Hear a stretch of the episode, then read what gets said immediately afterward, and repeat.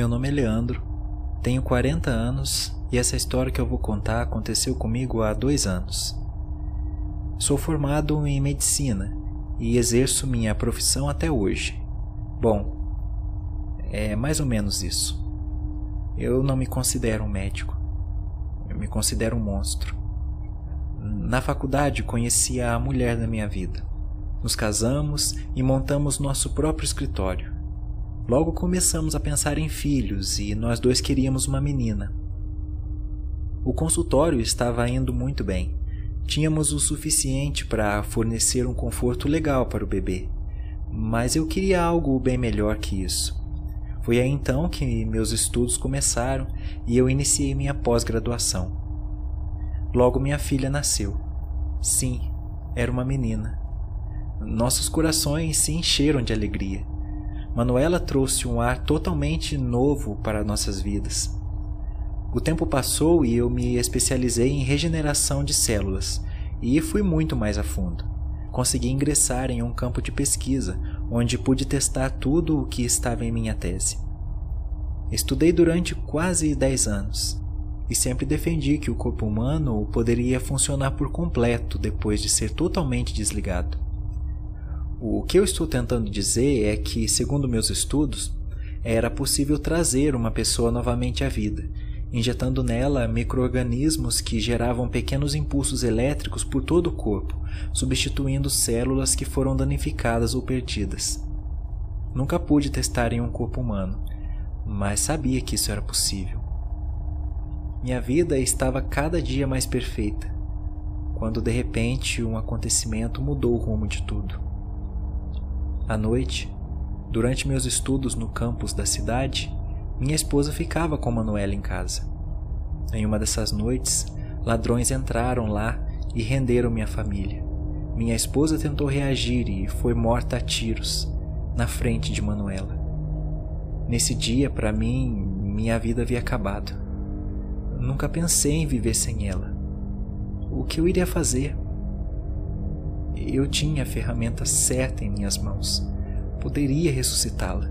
Eu sabia disso. Então, antes do velório, levei seu corpo para o consultório e estava prestes a aplicar a vacina. Foi quando minha filha chegou e disse: Não, papai. Agora mamãe está no céu. Não faça isso. Nesse momento eu comecei a chorar e percebi que era insano o que eu estava tentando fazer. Eu e minha filha continuamos tocando a vida e ficamos muito mais unidos do que nunca pois a dor era a mesma.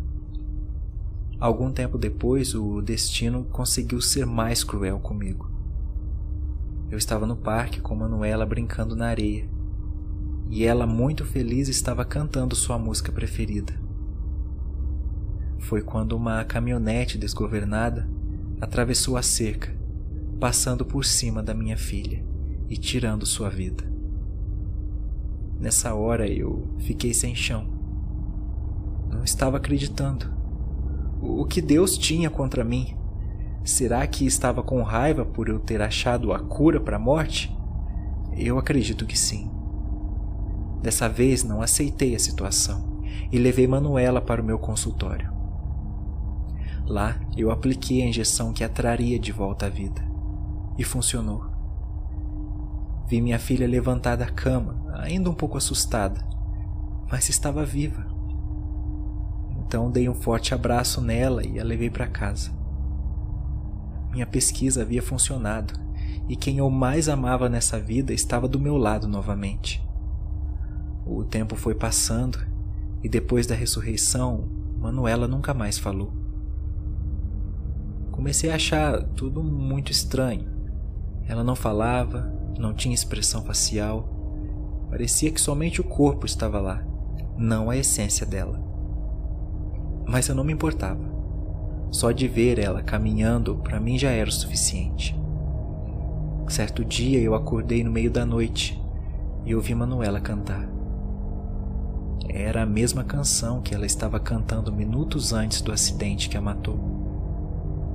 Levantei da cama e fui até a sala e ela estava sentada no chão, cantando.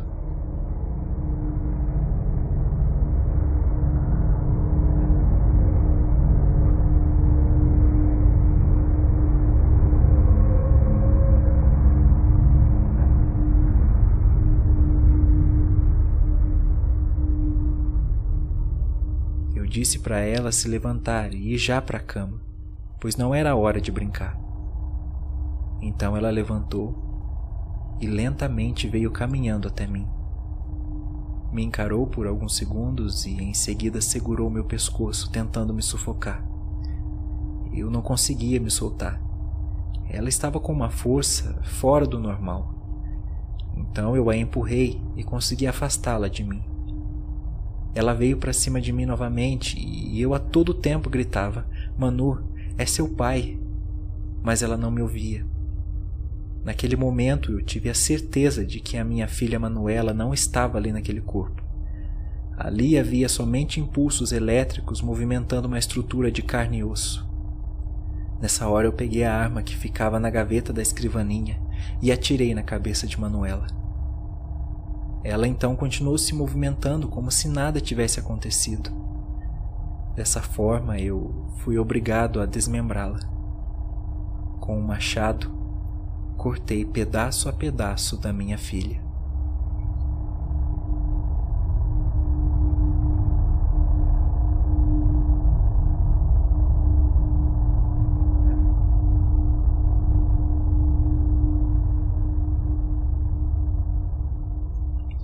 Agora vocês entendem porque eu me considero um monstro. Hoje ainda me pergunto o que eu vim fazer nessa terra. Criei uma arma demoníaca que, se cair em mãos erradas, pode destruir a humanidade. Estou sozinho, sem família, e ainda ressuscitei minha filha para matá-la outra vez.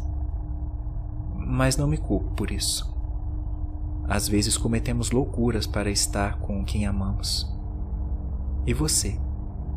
Se pudesse, ressuscitaria alguém que se foi?